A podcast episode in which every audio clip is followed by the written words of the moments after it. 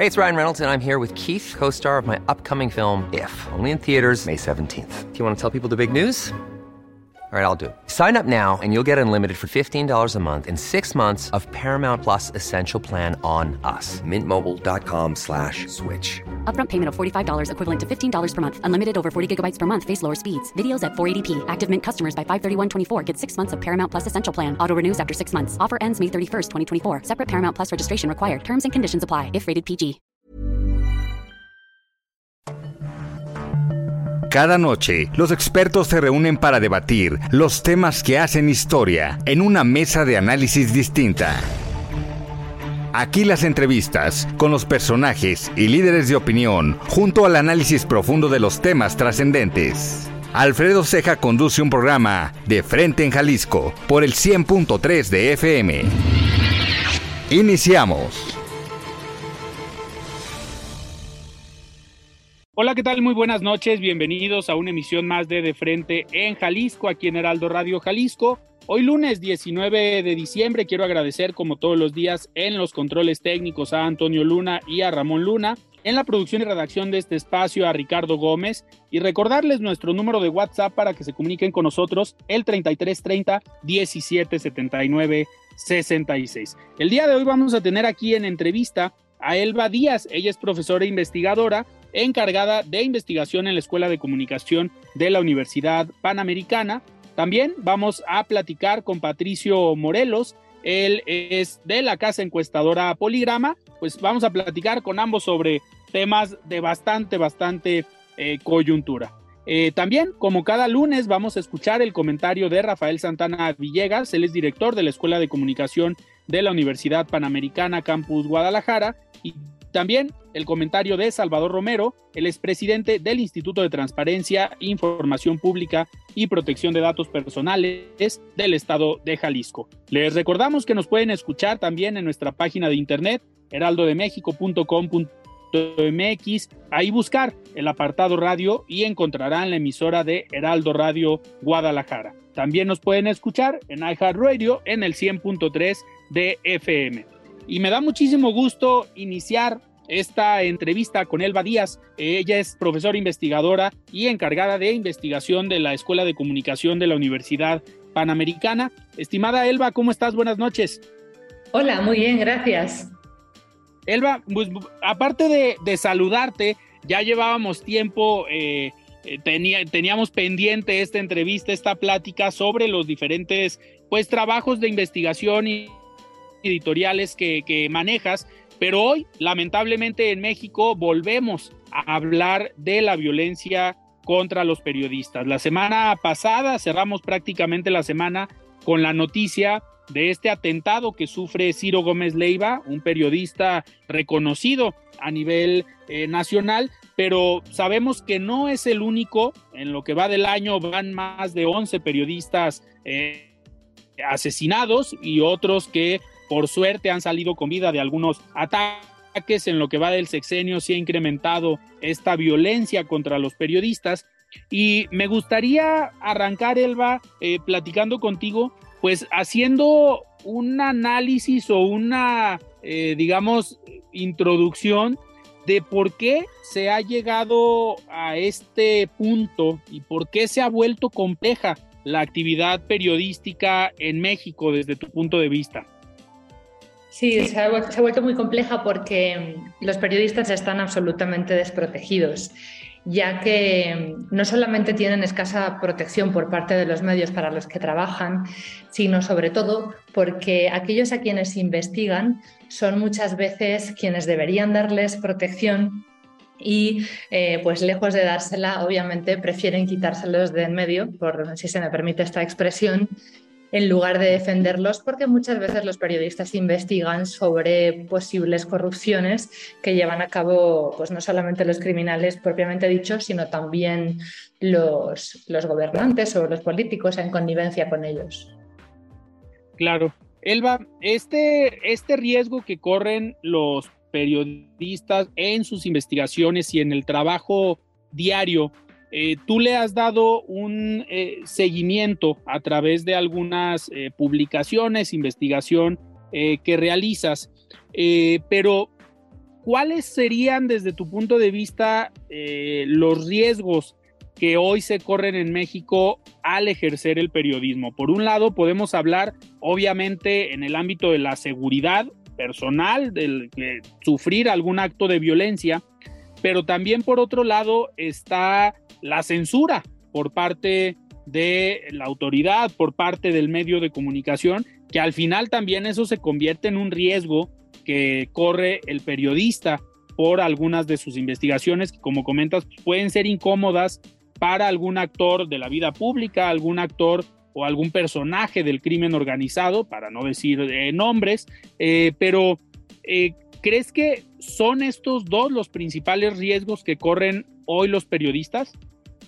Sí, mira, el principal riesgo de todo es el efecto que tienen las muertes, los asesinatos y las agresiones contra periodistas. Y ese efecto es la absoluta impunidad. Mientras se dé una impunidad que alcanza el 100% en los delitos contra periodistas, por ejemplo, en este año, y, estamos hablando, eh, para ser muy concreta, de un 99.7% de los delitos contra periodistas quedan en la impunidad. Si tenemos en cuenta eso, eso probablemente es el mayor riesgo que tienen, porque ni siquiera después de muertos se investiga, se investiga claramente a los autores intelectuales. De hecho, en este caso de Giro Gómez Leiva, estamos viendo que es un periodista al que ahora parece ser que están encontrando los autores materiales, pero muy pocas veces se encuentra al autor intelectual. Eso por un lado. Y por otro, y por otro, tenemos... Sí, perdón. Y por otro tenemos que los periodistas se enfrentan, se enfrentan a todo tipo de agresiones, pero una novedad con la que yo me he encontrado en, una de mis últimas investigaciones, en el libro que estoy eh, pues casi por publicar, ellos lo que dicen, coinciden muchos en decir que la primera muerte que te dan quienes te atacan es contra la de tu credibilidad. Es decir, que el desprestigio que intentan hacer las personas que atacan a los periodistas muchas veces está, se dan en forma de ataques en las redes sociales, desprestigio, montajes fotográficos que van en su contra, eh, tratando de hacer ver como si ellos estuvieran con el crimen organizado, como si ellos fueran los culpables y no aquellos a quienes investigan. Esa sería un poco, digamos, la novedad de las investigaciones.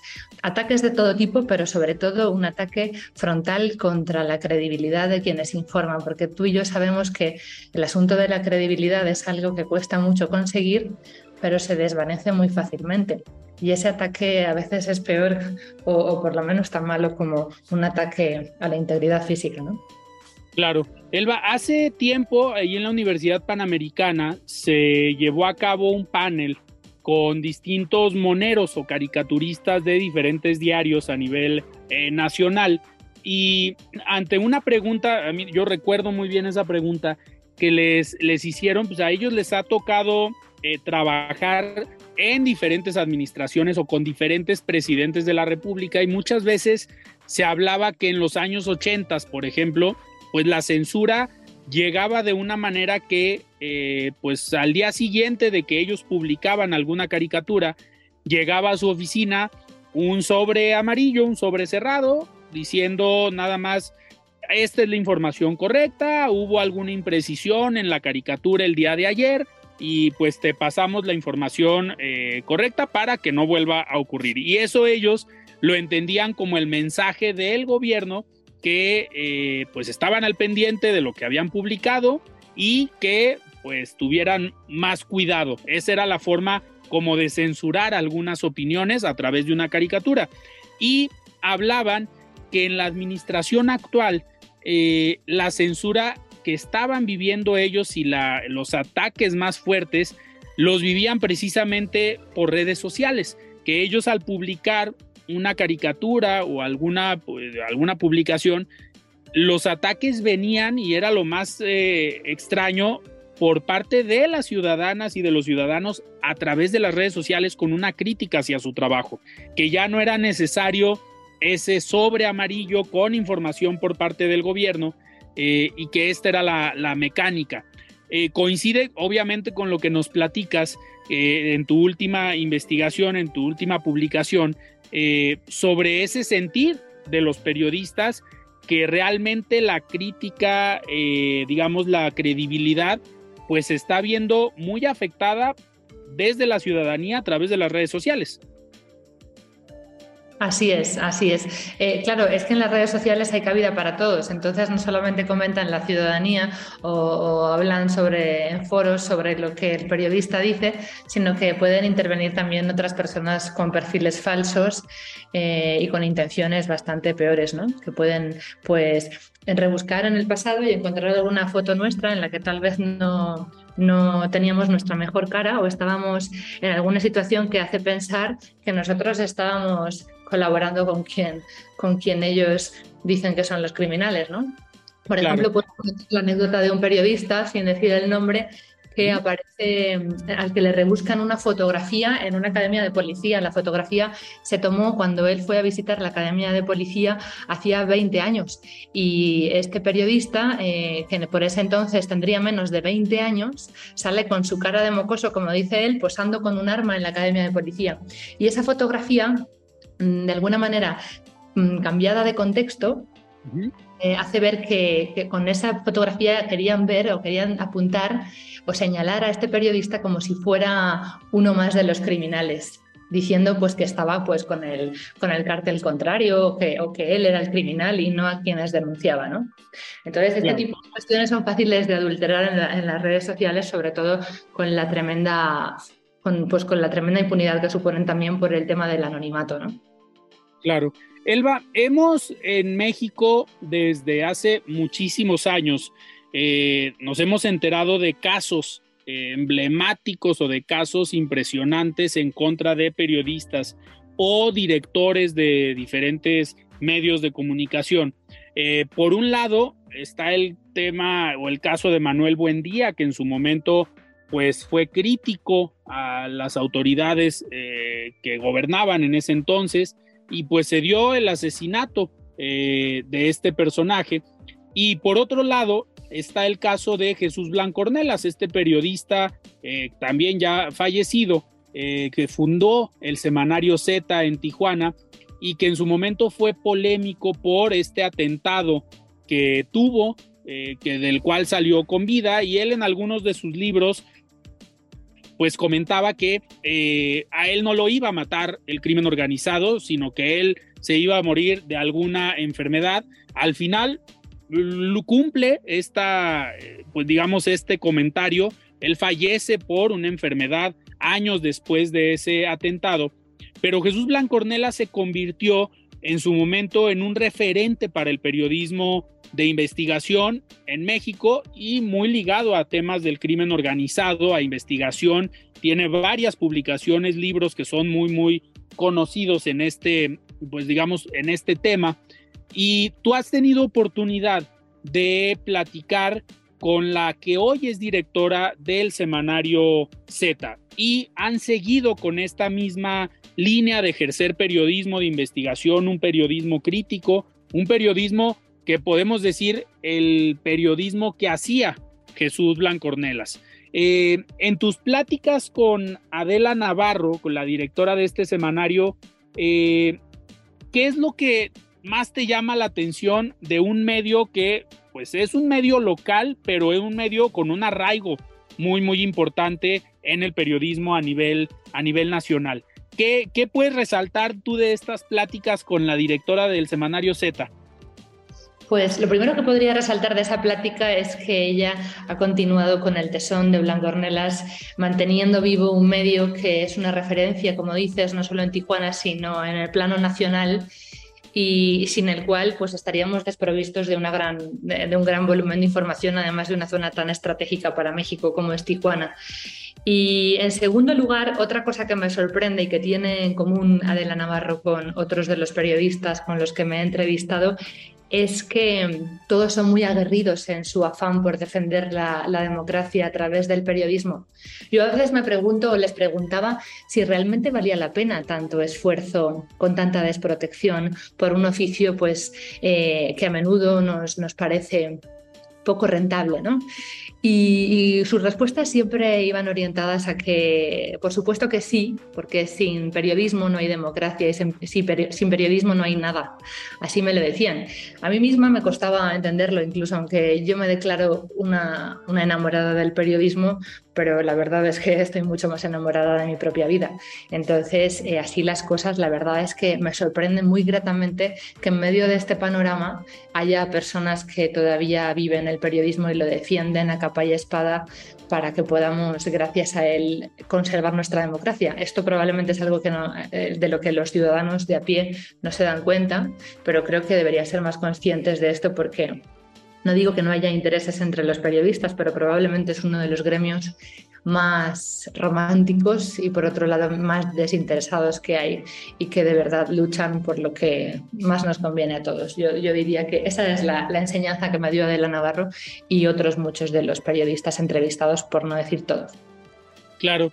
Elba, en, en nuestro país hemos escuchado y hemos conocido casos de periodistas que obviamente han sufrido ataques, pero que han llegado al punto de tener que cambiar de ciudad o de, cambiar de domicilio por las mismas amenazas que surgen. Obviamente respetando los nombres, sin decirlos, pero dentro de tu investigación has platicado con periodistas que han tenido que cambiar tanto su forma o dinámica de vida diaria pero también algunos otros que han tenido que cambiar de, pues, del lugar de residencia. ¿Te ha tocado platicar? Y ya ahorita me gustaría que nos platicaras, si se puede, algún, pues algún caso específico que te haya a ti simbrado eh, en general por lo que representó, por lo que vivió el periodista. Eh, me gustaría que me platicaras esas dos cosas. Sí, por supuesto. Eh, fíjate que casi la mitad de mis entrevistados son desplazados, están desplazados a través del mecanismo de protección a periodistas en México y por lo tanto pues yo me entrevisté con ellos en la Ciudad de México a pesar de que eran de diferentes estados como Tamaulipas, Chihuahua, eh, Baja California Sur y bueno pues la verdad es que algo de lo que me sorprende muchísimo es que eh, muchas veces estos periodistas no están amenazados directamente por el crimen organizado, sino por los gobernantes. Y al final lo que hay que tener en cuenta es que ellos están sujetos a un mecanismo de protección en el que deben confiar y que está gestionado por el gobierno, aunque sea el gobierno federal, pero también son personas que precisamente están desplazadas por las amenazas de los propios gobernantes también, aunque sean de otro plano, del plano estatal o regional. Entonces, la realidad es que eh, ese es un ejercicio para mí, por una parte, pues de, frustración, ¿no? Eh, son personas que se van de su lugar de residencia de nacimiento buscando pues el respaldo en la Ciudad de México, pero por otro lado de confianza, de confianza en unas autoridades que, que, por otro lado les han amenazado. Entonces, eh, me parece tremendo este asunto y, otra cosa que también me parece tremenda es que, no se les brinde pues una calidad de vida como la que merecerían, justamente, aunque suene un poco romántico también, teniendo en cuenta que son los que han, defendido o defienden la democracia. Entonces creo que son personas los que deberíamos tratar especialmente bien todos. Y Elba, si hubiera de algún caso específico que tú dijeras de toda la investigación que he realizado, de todas las entrevistas y pláticas que he tenido, eh, este considero que es el caso más eh, complejo o más, eh, digamos, de inseguridad que ha vivido alguno de ellos. ¿Cuál sería? Sí, digo, sin mencionar el nombre, respetando eso, pero de manera general, eh, pues el caso que más te ha simbrado a ti. Sí, eh, fíjense, eh, fíjate, en el libro lo pueden leer con, con, detalle, ¿no? O sea que, bueno, ahora lo puedo omitir, pero en el libro lo van a saber. Se trata en concreto del periodista de Tamaulipas. Ese periodista, no voy a decir ahora su nombre, pero me afectó de tal manera lo, que él me decía, sus respuestas en la entrevista, que no hay una sola vez en la que yo haya leído el libro para editarlo, en la que al llegar a esa entrevista, que es la última, yo no haya llorado. O sea, cada vez que leo esa entrevista suya, es tan impactante lo que dice, tan, aspectos con tanto detalle los que cuenta, pero sobre todo un trasfondo de, lucha por la democracia tan impactante que a mí me emociona cada vez que lo leo. Eso es lo que yo podría resaltar del libro como testimonio personal. Ok. Elba, y dentro de estas eh, pláticas que has tenido, obviamente los periodistas tienen que cambiar sus esquemas de seguridad. Si bien hay mecanismos que puede proporcionar el gobierno, pues muchas veces eh, pues el periodismo, el periodista, perdón, tendrá la duda si no es el mismo gobierno eh, quien lo está atacando. Pero ¿qué tipo de medidas pudiera tomar un periodista eh, para ejercer obviamente su profesión con mayor seguridad, pero obviamente también para cuidar su propia vida. Sí, mira, hay muchas normas, aunque muy pocas por escrito y por lo tanto pocos protocolos de seguridad para periodistas en México.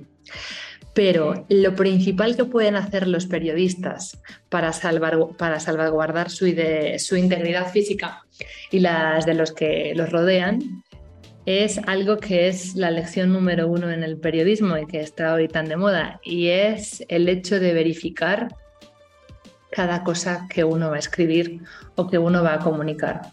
Como tú bien sabes, lo que hoy en día conocemos como fact-checking, la verificación de los datos, es algo muy importante y aunque parezca una obviedad, nunca es suficiente eh, el número de veces en el que uno checa lo que va a decir o escribir cuando estamos hablando de asuntos tan peliagudos. Porque si vamos a hablar sobre un tema de espectáculos o de un suplemento de sociales, probablemente no va a pasar nada si nos equivocamos en el nombre de quien hizo algo, del sujeto de esa información. Pero en estos casos la verdad es que sí vale mucho la pena esa verificación y hacerla tantas veces como sea posible. Esa sería la primera norma que los propios periodistas reconocen que han pues que han implementado de manera extraordinaria en las notas de estos asuntos. No es que no lo hicieran antes, pero en vista de todo lo que pasa, pues conviene muchísimo asegurarse bien de qué van a decir. Si al final los van a, les van a atentar contra su integridad física o contra su credibilidad, como te comentaba antes, porque han dicho algo sobre, sobre alguien y eso atentaba contra sus intereses, es decir, como podríamos decir vulgarmente, han pisado un callito de alguien, pues eh, bueno, si eso era verdad, pues así son las cosas, pero imaginémonos que además en, esto, en este asunto nos equivocamos, ¿no? Es que no, no, nos, no, nos, podemos permitir ni un mínimo error en este tipo de informaciones. Por lo tanto, la verificación de los hechos, el contraste, el hecho de contrastar la información es más importante que en ningún otro ámbito periodístico si estamos hablando de crimen organizado. Eso por un lado. Y por otro, el uso de las redes sociales, y voy a decir nada más estas dos cosas porque hay muchas más cosas que se podrían hacer, pero es importante utilizar las redes sociales con mucha más discreción. En casi todas las entrevistas aparece cómo los periodistas dicen que ellos critican cuando un periodista habla de sus investigaciones en las redes sociales. Eso no tiene sentido hacerlo. Primero porque estás alertando a tu competencia y en segundo lugar porque estás, eh, estás alertando a aquellos a quienes estás investigando. Entonces es más que nunca importante ser muy discreto en las redes sociales. Y si de paso podemos tratar de evitar exponer a los nuestros en las redes sociales, a nuestra familia, a nuestro entorno, también, porque cuantos menos datos tengan de nosotros para podernos dañar como periodistas, sería, sería mucho mejor. Claro. Elba, nos quedan eh, dos minutos antes de irnos a un corte, eh, pero en esto me gustaría preguntarte, eh, ¿crees que se llegue al punto donde el medio de comunicación tenga que cambiar la línea editorial eh, con la intención de proteger a los periodistas que forman parte de algún medio de comunicación, ¿crees que se tenga que llegar a ese lamentable eh, momento? ¿Te refieres al hecho de anonimizar la información y no firmar o al hecho de suprimir de plano este tipo de informaciones? Cualquiera de las dos. Sí, porque el hecho de firmar como staff o como el nombre del periódico, por ejemplo, es algo que ya se da muy a menudo cuando el tema es peliagudo y no conviene exponer a los autores. Pero el tema de evitar este, esta sección periodística es algo yo veo muy improbable, en primer lugar, porque la verdad es que supone cierta rentabilidad, es decir, es tanto el volumen informativo que de alguna manera no lo podemos obviar y a la gente pues no hay que engañarnos. Si le gusta eh, informarse sobre esto y leer sobre esto, probablemente pues son cosas llamativas ¿no? que, que, que hace que captemos bastantes lectores o audiencia. Pero en segundo lugar es que el crimen organizado está tan arraigado ya a todas las secciones que es imposible. Es decir, incluso aunque solamente utilizáramos o publicáramos suplementos de sociales, como decía antes, incluso ahí ya hemos visto muchas veces los casos ¿no? de deportistas o de personas del medio, digamos, social que está metido también eh, o tiene vínculos con los criminales. Entonces es algo tan difícil ya de erradicar de las páginas porque es tan difícil de erradicar de la realidad que no podemos erradicarla de los medios y por lo tanto no veo viable que podamos dedicar a cubrir cosas que no estén impregnadas por el crimen organizado, porque el crimen organizado me atrevería a decir que cada vez más lo impregna todo. Claro. Elba, pues vamos, vamos a ir a un corte y regresamos para seguir platicando eh, contigo sobre este tema eh, preocupante en nuestro país, que es la violencia que viven todos los días los periodistas. Estamos platicando con Elba Díaz, ella es eh, académica, investigadora de la Universidad Panamericana eh, en la Escuela de Comunicación. Yo soy Alfredo Ceja, vamos a un corte y regresamos. Mesa de análisis de frente en Jalisco con Alfredo Ceja. Continuamos. La voz de los expertos. ¿Qué tal Alfredo? Muy buenas noches. Un gusto saludarte como cada semana a ti y a todo tu auditorio. Y bueno, pues ya este, estamos por cerrar el año en el Instituto de Transparencia de Jalisco y la verdad es que estamos muy contentos Alfredo. Déjame te platico que este año eh, hemos recibido por mucho la mayor cantidad de recursos que se han presentado en la historia del ITEI, del Instituto de Transparencia, y porque estamos contentos a pesar de, que tenemos tanto trabajo y de que estamos casi al borde del colapso. Pues estamos contentos porque esto significa que eh, eh, por otro lado hemos estado haciendo nuestra labor, eh, una o varias de nuestras funciones están relacionadas con promover la cultura de la transparencia, el acercar este derecho a la información a la gente, a la sociedad, que lo conozcan niñas, niños, jóvenes, adolescentes, universitarios. Eh, hey, I'm Ryan Reynolds. At Mint Mobile, we like to do the opposite of what Big Wireless does. They charge you a lot, we charge you a little. So naturally, when they announced they'd be raising their prices due to inflation, we decided to deflate our prices due to not hating you. That's right. We're cutting the price of Mint Unlimited from $30 a month to just $15 a month. Give it a try at mintmobile.com slash switch.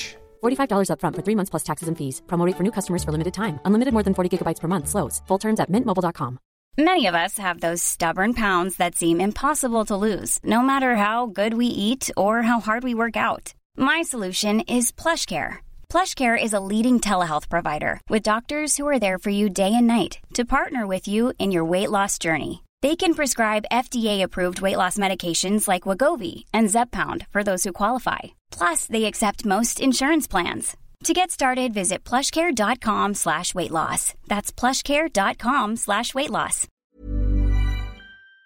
De casa, ciudadanos de a pie, etcétera, ¿no? O sea, que todos conozcan este derecho y bueno, pues en la medida en que este derecho se conoce y se difunde, pues es evidentemente en la misma medida en que se ejerce más y por lo tanto pues eso va a representar más trabajo. Pero bueno, nosotros no estamos peleados por supuesto con el trabajo, lo que, lo que nuestro objetivo es fortalecer eh, el Estado de Derecho y fortalecer la democracia liberal mexicana y jalisciense.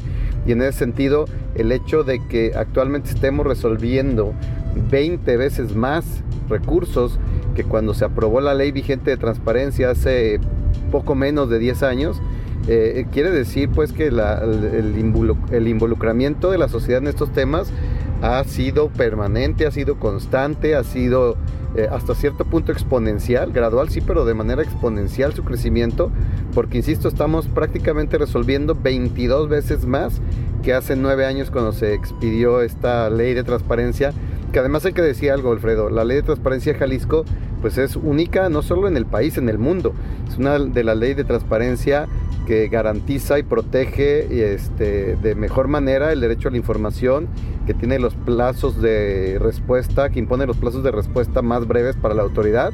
Para quien no lo sepa, aquí en Jalisco el plazo para responder es únicamente de ocho días hábiles. Si ustedes se acercan a la autoridad con alguna solicitud de información, eh, la autoridad tiene la obligación de responderles dentro del plazo de ocho días hábiles. Entonces, a diferencia del plazo, por ejemplo, federal, ¿no? A nivel federal son 20 días con una posibilidad de prórroga de 10 días, es decir, estamos hablando de 30 días hábiles, es decir, eh, casi cuatro veces más que en Jalisco, ¿no? O sea, alguien que quiere, eh, y así en la mayoría de los estados de la República, hay unos, algunos cuantos en que también es breve, como en Jalisco, no tan breve, pero eh, al final, insisto, aquí el derecho, la ley, prevé uno de los plazos más breves sin ampliación, sin posibilidad de ampliación además. Entonces, bueno, pues invitar a la gente, justamente quienes nos escuchan, a que ejerzan este derecho, a que conozcan la plataforma nacional de transparencia. Si nunca eh, han navegado en la plataforma, bueno, pues invitarlos a que naveguen en la plataforma y a que no tengan eh, ningún miedo, ni temor, ni empacho en preguntar cualquier cuestión relacionada con el ejercicio del gobierno y del poder público a sus autoridades cualquier cosa que les llame la atención, pueden hacerlo vía plataforma nacional de transparencia, vía eh, telefónica, vía correo electrónico, vía presencial. Es decir, tienen todas, eh, prácticamente todas las vías disponibles para ejercer este derecho. Entonces, digo, pues estamos ya prácticamente cerrando el año, pero insisto, contentos porque muchísima más gente se ha involucrado en el ejercicio de este derecho y eso es una buena noticia para nuestra democracia jalisciense, mi estimado Alfredo. Gusto saludarte, que tengas buenas noches y felices fiestas, felices fiestas a ti, a tus seres queridos y a todos las y los que nos escuchan. Un fuerte abrazo este, desde el Instituto de Transparencia de Jalisco, el ITEI. Muy bien, estamos de regreso aquí en De Frente en Jalisco platicando con Elba Díaz. Ella es profesora investigadora de la Universidad eh, Panamericana y experta especialista en este tema complejo que es la violencia contra los periodistas. Elba, en el caso de Ciro Gómez Leiva específicamente, pues eh, lamentable lo que le sucedió, claramente, pero también debemos ser conscientes que eh, pues se salva porque traía una camioneta blindada, traía un esquema eh, de seguridad que al menos era esa camioneta que le proporciona el medio donde trabaja, pero ¿crees que sea necesario que las empresas o los medios de comunicación protejan y empiecen a pensar en esquemas de protección para los periodistas o para los líderes de opinión eh, que ahí trabajan? Digo, porque al final, si no hubiera sido por esta camioneta eh, blindada, pues Ciro Gómez Leiva hoy no estaría en su noticiero, digo, vimos los tiros en su camioneta, pues iban dirigidos prácticamente y él lo ha dicho, alguien lo quiso matar. Pero hoy los medios de comunicación se tendrían que preocupar por esquemas de seguridad para sus periodistas. Por supuesto, de otra manera tenemos, eh, fíjate, sin preocuparnos por ello, ahora mismo si, si esos tiros hubieran acertado, tendríamos 16 periodistas muertos en lo que va de año. Estamos por terminar el año, pero 16 periodistas muertos son muchos. México es el país en el que no hay guerra con más periodistas muertos. Entonces, eso quiere decir que hay otros 15 a los que sí han acertado en el tiro. Claro. No podemos entonces permitirnos eh, que eso suceda. En realidad es una responsabilidad de todos. Por supuesto, del medio. El medio tiene que tomar cartas en el asunto. Sé que no es fácil, pero debe hacerlo con protocolos de seguridad por un lado y con protección material por otro. Muchas veces muchos periodistas me platican que ellos mismos han corrido con los gastos de su camioneta cuando se la han robado y los han bajado de ella y eso pues tampoco es justo, ¿verdad? Y por otro lado, obviamente la justicia tiene que actuar mejor y también desde el punto internacional pues se tiene que hacer algo porque tampoco es normal que los periodistas deban ir en un país democrático con camionetas blindadas, ¿verdad? Claro. Eh, Elba, eh, ¿hacia dónde crees que eh, siga este, este clima que se vive hoy en el país? ¿Ves tú alguna posibilidad o alguna estrategia para que se ponga fin a esta etapa violenta en contra del periodismo mexicano? En realidad lo que hace falta son cambios estructurales que van mucho más allá de, pequeñas medidas cosméticas. ¿no? Por ejemplo, eh, hay dos cosas fundamentales, ya he hablado de impunidad, pero junto a la impunidad tenemos un país con una enorme desigualdad y algo eh, en lo que sí deberíamos contribuir todos yo creo que es en un mayor aprecio a los periodistas. No podemos estar pensando todo el día que los periodistas nada más dicen mentiras y que son unos vendidos y que son unos chayoteros, porque en realidad eh, si vamos a pensar así, mm, los periodistas ni siquiera van a contar con nuestra propia protección. Y yo creo que como ciudadanos y, entendiendo lo que dije antes de cómo estos periodistas, que la verdad mis entrevistados en ningún caso han sido periodistas así como estrellas o digamos, con altísimos sueldos, sino que han sido periodistas de calle, los que están al pie del cañón, los que cubren la nota en los estados más peligrosos de México. Y por lo tanto creo que les debemos un respeto a su trabajo y una, aunque sea, digamos, un apego y una mayor credibilidad de la que a menudo les damos, tanto los ciudadanos de a pie como los gobernantes y todo lo que ya conocemos. Entonces, desde luego hacen falta cambios estructurales para que esto cambie como una mayor igualdad en el país, mayor igualdad de oportunidades para que se minimice el impacto del crimen organizado, una muy mayor, una mucho mayor eh, impunidad en cuanto a en los delitos ir detrás de los, eh, de los asesinos o de los autores intelectuales de los asesinatos, no solo de los materiales. Y por supuesto un mayor apego de la ciudadanía hacia la labor de los periodistas, porque sin ellos no conoceríamos nunca la verdad. Elba, y en este sentido ya estamos a unos minutos de terminar, nos quedan eh, cinco minutos, pero el papel de la ciudadanía, el papel del el lector de un periódico, del radioescucha, del televidente, eh, de reconocimiento al trabajo de los periodistas, es algo que eh, juega un papel clave. Como tú comentabas, eh, ahora la credibilidad pues se ve muy afectada por los mismos ciudadanos y por algunas estrategias que obviamente se pueden trabajar y se pueden planear para afectar la credibilidad de un, de un periodista.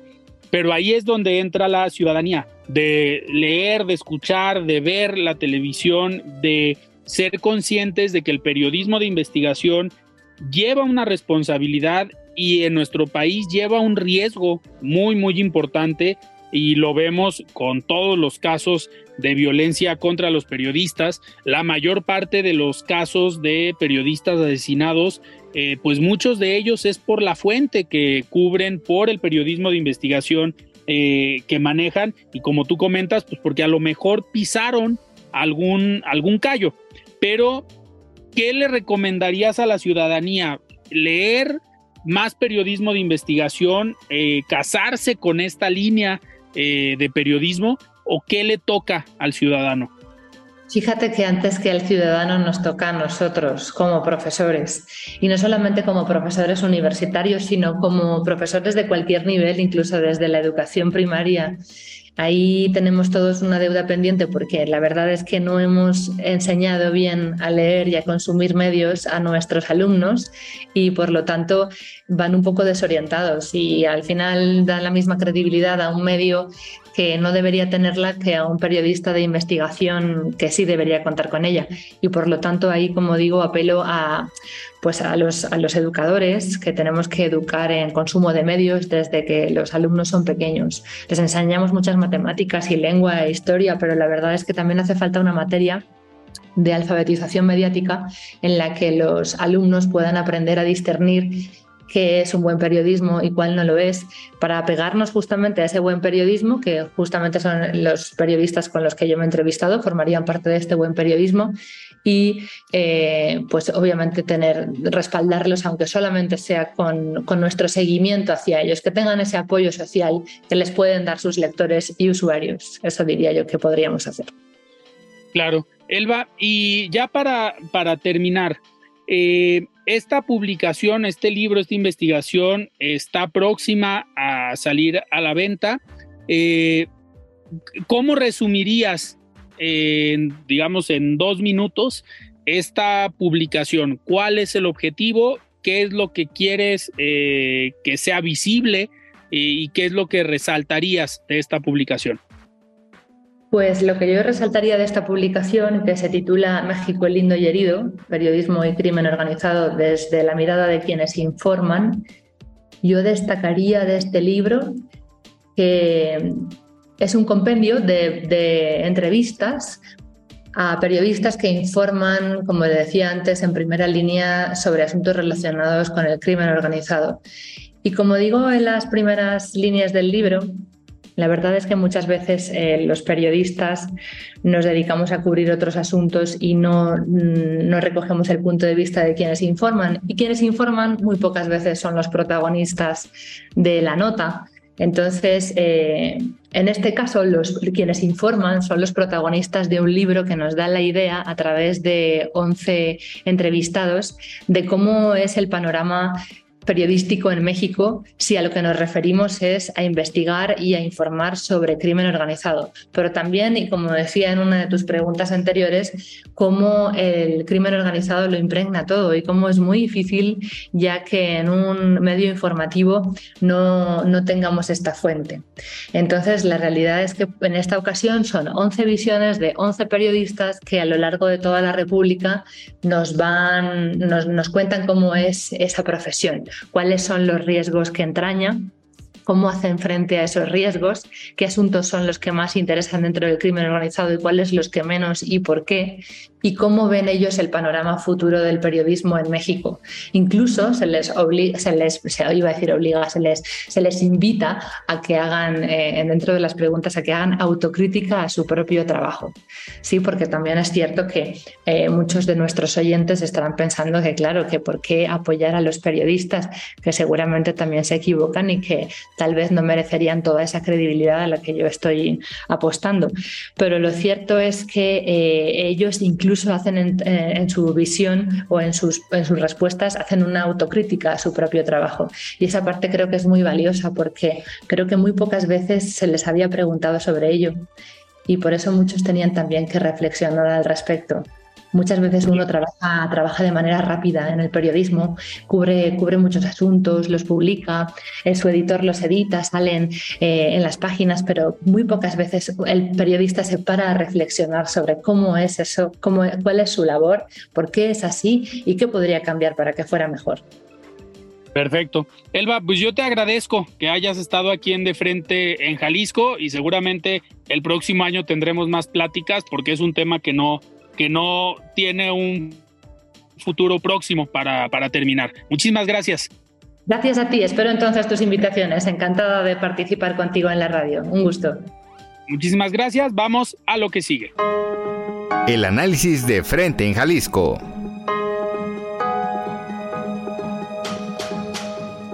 Muy bien, me da muchísimo gusto arrancar esta plática que tenemos el día de hoy con Patricio Morelos. Él es de la casa encuestadora Poligrama, que eh, esta semana presentaron una encuesta específicamente sobre el municipio de Guadalajara en alianza, digamos, con el Heraldo de México. Eh, esta encuesta en la que sale bien posicionado, bien evaluado el rector de la Universidad de Guadalajara, Ricardo Villanueva, frente a otros competidores, tanto de Movimiento Ciudadano como la Alianza PRIPAN, PRD, el Partido Futuro. Pero Patricio, antes que nada, ¿cómo estás? Buenas noches. Hola Alfredo, muy buenas noches, un gusto saludarte. Muchísimas gracias. Oye, pues a ver, ¿qué nos puedes platicar de esta encuesta que sin duda, eh, pues tiene números bastante, bastante interesantes? Nuevamente, el rector de la Universidad de Guadalajara eh, bien posicionado con la marca eh, Morena. Así es, 2024 eh, ya arrancó, ya tenemos que empezar a platicar sobre los próximos procesos electorales y partiendo de esta idea, realizamos una encuesta en el municipio de Guadalajara en la cual le preguntamos a la gente un par de cosas. La primera, con cuál partido simpatiza, cuál de las marcas políticas considera que es la mejor y también ya poniéndole algunos nombres, pues cómo se verían las tendencias electorales. Yo arrancaría diciéndote que cuando le preguntamos a la gente que con qué partido simpatiza, en la primera posición tenemos al partido político Morena, el partido del presidente López Obrador, con el 32.6% de las preferencias. Y una pregunta que nos harían es, bueno, ¿y por qué encabeza las preferencias Morena si el Estado es gobernado por Movimiento Ciudadano, si el municipio es gobernado por Movimiento Ciudadano? Y hay un dato. Al presidente López Obrador, en nuestra última medición en Jalisco, lo aprueba el 59.1%, casi 6 de cada 10 eh, personas del Estado, ¿no? Y por eso podemos entender el poderío electoral al que podría aspirar Morena. En la segunda posición tenemos evidentemente a Movimiento Ciudadano con el 24.9%, es decir, aproximadamente 7 puntos de diferencia. Y de ahí hablaríamos de los partidos que integran la alianza PAN-PRI-PRD o la posible alianza, el PAN con 12.2, el PRI con 9.8, el PRD con 2.4 y el resto bastante dividido entre el ninguno, los indecisos y los partidos minoritarios. Claro. Eh, eh, a ver, en este, en este escenario me surge una, una duda. Ahorita comentabas que el presidente sale muy bien evaluado en Jalisco, digamos, esta percepción que tiene es bastante positiva y eso ayuda al partido como tal a tener este 32.6%.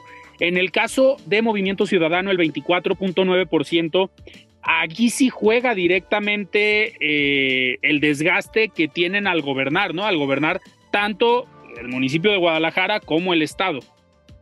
Sí, e, e, evidentemente gobernar siempre desgasta. Estamos en la recta final del, gobierno del, del, gobernador Enrique Alfaro. Sin embargo, tienen un 24.9%, ¿no? Que los pone sin duda en la lucha por por la gubernatura y también por las alcaldías más importantes eh, del estado. Y bueno, de arranque, cuando preguntamos por marcas políticas, diríamos, como decían los opositores, hay tiro. Vemos un, un panorama bastante competido entre Morena y entre Movimiento Ciudadano. Así es. Eh, Patricio, y en el caso ya de los, ya de los personajes, de la medición, de cómo, eh, pues de cómo se presentan, en el caso de Movimiento Ciudadano hacen dos escenarios con Verónica Delgadillo, la senadora, y con Clemente Castañeda, también eh, senador, que están prácticamente muy parejos. Ahí es donde varía un poquito el resultado de ambas encuestas. Pero ¿qué nos puedes decir ya específicamente de cada uno de los escenarios? Así es, le planteamos a la gente dos posibles escenarios en los cuales medimos algunos nombres. Cuando le preguntamos a la gente si hoy fuera la elección a la alcaldía de Guadalajara, por cuál de los siguientes candidatos votaría, tenemos en la primera posición al rector Ricardo Villanueva con el 28%. En la segunda posición se encuentra la senadora Verónica Delgadillo por Movimiento Ciudadano con el 23.1%, es decir, una diferencia de aproximadamente 5 puntos, de 4.9 puntos para ser más exactos. Miguel Monraz por la Alianza PAN-PRI-PRD con el 13.8%. Susana Ochoa por Futuro Jalisco con el 8.5 y tenemos un 26.6% de indecisos, de gente que no se define que sin duda van a eh, tener una influencia muy importante en el resultado en la medida en la que se vayan definiendo. Ese sería el primer escenario. Eh, en este caso, los indecisos obviamente juegan el fiel de la balanza. Ellos, los indecisos, tanto el margen de error, que si no me equivoco es del 5, eh, el 5%, pues estarían prácticamente en un empate, pudiéramos decir, tanto Ricardo Villanueva como Verónica Delgadillo, a reserva de los indecisos, ¿verdad? De saber cómo se distribuirían en su momento. En este caso, el margen de error es del 3.10%, la diferencia es del 4.9%, pero quisiera, si quisiéramos ser eh, bastante reservados, pues estaríamos hablando de casi un empate técnico, de, de que arranca eh, esta carrera con un contexto eh, bastante cerrado, sí con una tendencia positiva para Ricardo Villanueva por Morena, y habrá que ver ese 26.6% de indecisos, pues para dónde terminan de definirse o si bien si no es con ninguna de las alternativas políticas. En el segundo escenario, Eh, mantenemos los mismos nombres con la excepción de cambiar a Verónica Delgadillo por Clemente Castañeda. En este escenario, Ricardo Villanueva por Morena obtiene el 27.8%, Clemente Castañeda el 21.7% por Movimiento Ciudadano, Miguel Monraz por la Alianza 12.6, Susana Ochoa 9.5 y el no sabe 28.4. Son números bastante similares.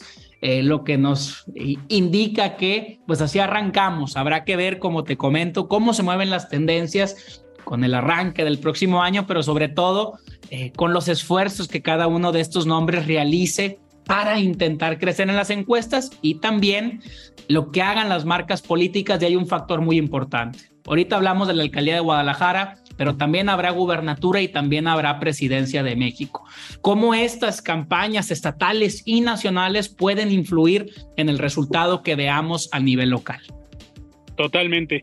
Pues eh, Patricio, vamos a seguir muy atentos de estos trabajos que se hagan entre Heraldo eh, Media Group y Poligrama, eh, pues para ir viendo, ir calentando motores para el próximo año, el 2023, que pues ya se empiezan a perfilar candidatos, candidatas de todos los partidos, algunos ya abiertamente levantaron la mano, no nada más a nivel nacional, sino acá en, en Jalisco.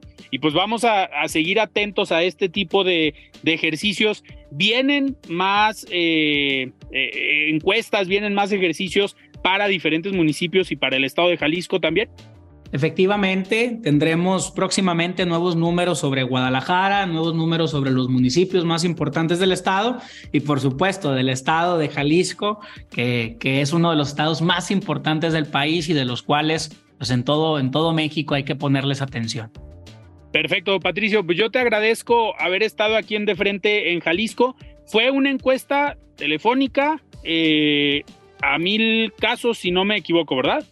Así es, una encuesta telefónica que se realizó el 13 de diciembre, mil casos, lo que nos da un nivel de confianza del 95% y un margen de error del 3.10. Perfecto. Muy bien, Patricio, pues yo te agradezco que hayas platicado con nosotros hoy aquí en De Frente en Jalisco. Muchísimas gracias. Alfredo, muchísimas gracias por el espacio. Muy bien, nosotros continuamos. La voz de los expertos. Buenas noches, Alfredo. Me da mucho gusto saludarte.